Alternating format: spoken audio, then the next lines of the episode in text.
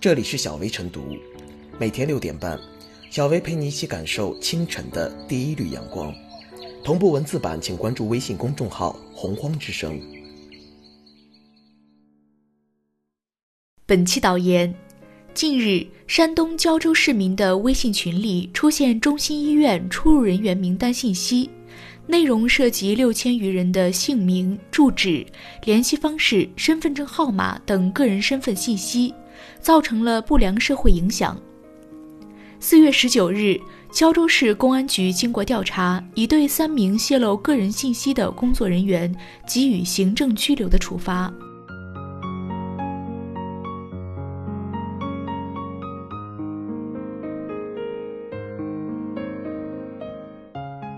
涉疫人员名单何以泄露？疫情期间，一些政府部门通过统计个人信息，是为实施监控、掌握情况，这很合理，也很必要。但统计收集的另一面，应是安全保障。从近来的许多案例看，一些地方在信息保障上不尽如人意。譬如疫情初期，有些地方统计武汉返乡人员名单，却做事其在各大微信群疯狂传播，从餐馆到商超、银行，个人信息登记表无处不在，却随意摆放，无人看管。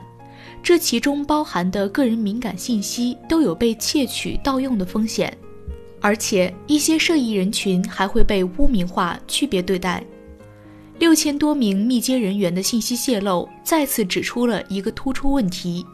即涉疫信息的边界线。不可否认，出于防控的特殊需要，公民权利包括个人信息权益需要做出适当让步。然而，公民如实交代个人信息是为了配合防控，而不是奔着公开去的。相关涉疫信息中，一个人去过哪里，坐过什么车。住在什么大概方位，显然是可以公开的，而涉及身份、病史以及财务能力的信息，明显是不能公开的。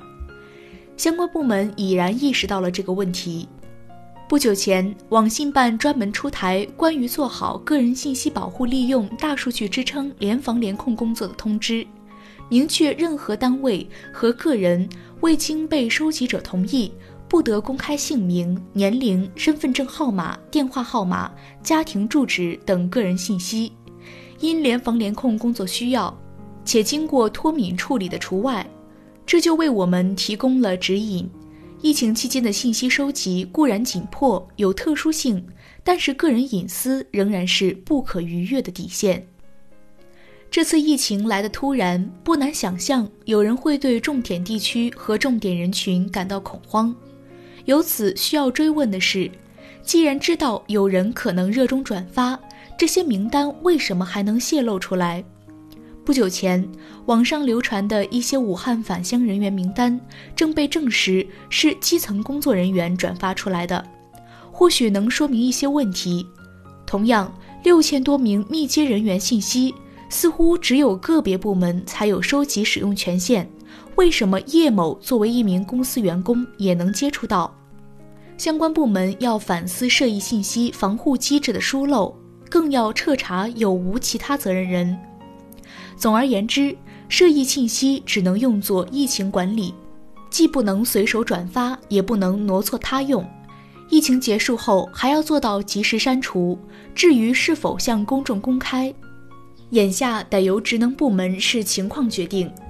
但可以确定，倘若官方没有公开，就不要在社交媒体上自行转发，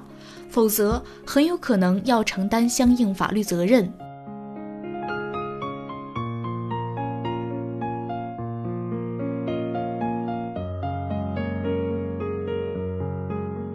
从源头遏制涉疫情公民个人信息泄露行为。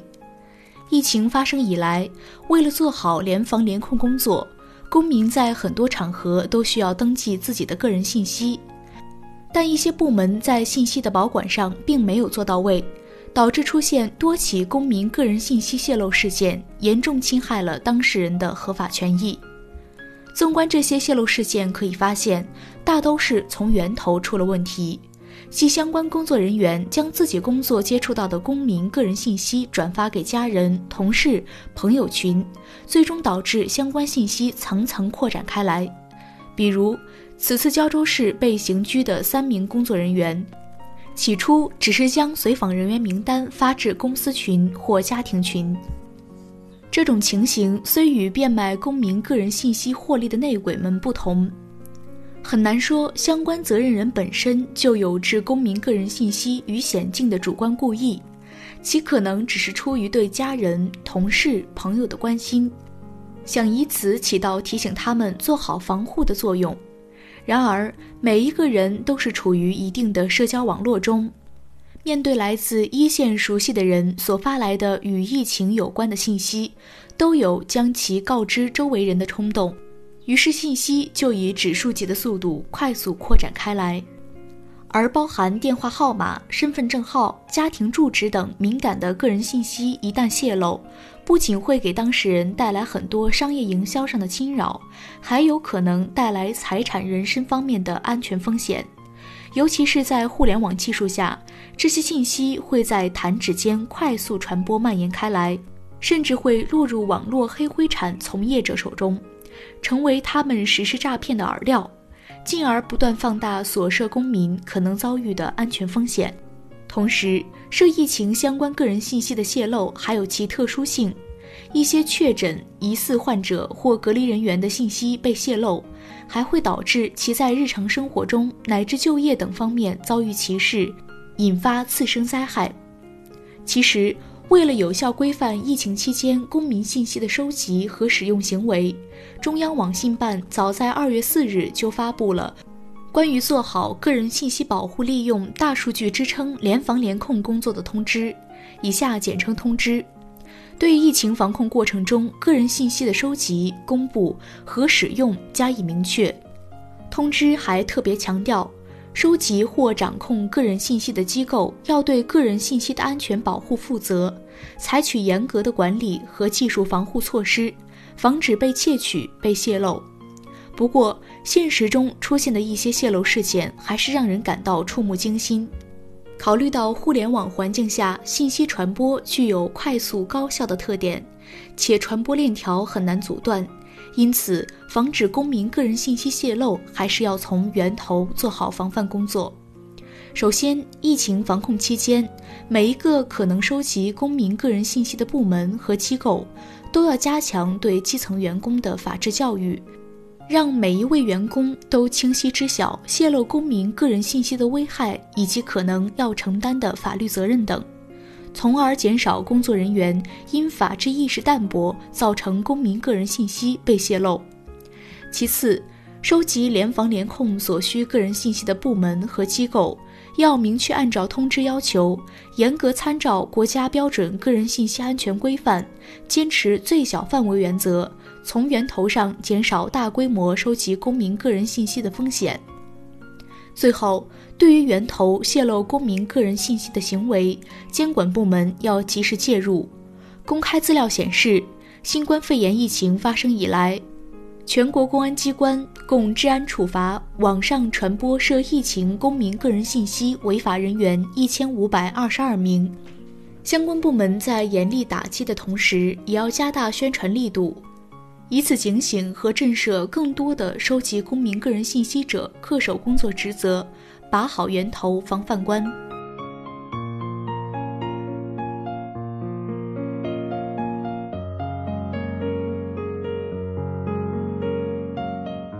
小微复言，疫情防控期间泄露六千余个人信息，显然侵犯个人隐私。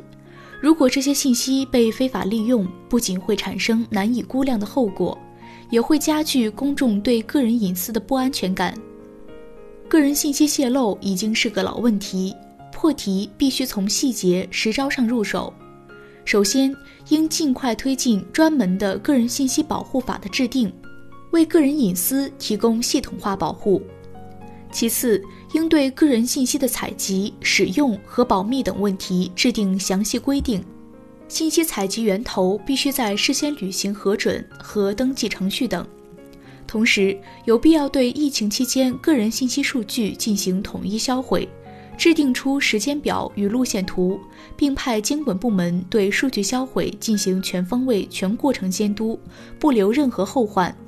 这样一来，不仅能有效落实国家制度法规，也能有效保护公民个人信息不被泄露，解除民众的后顾之忧。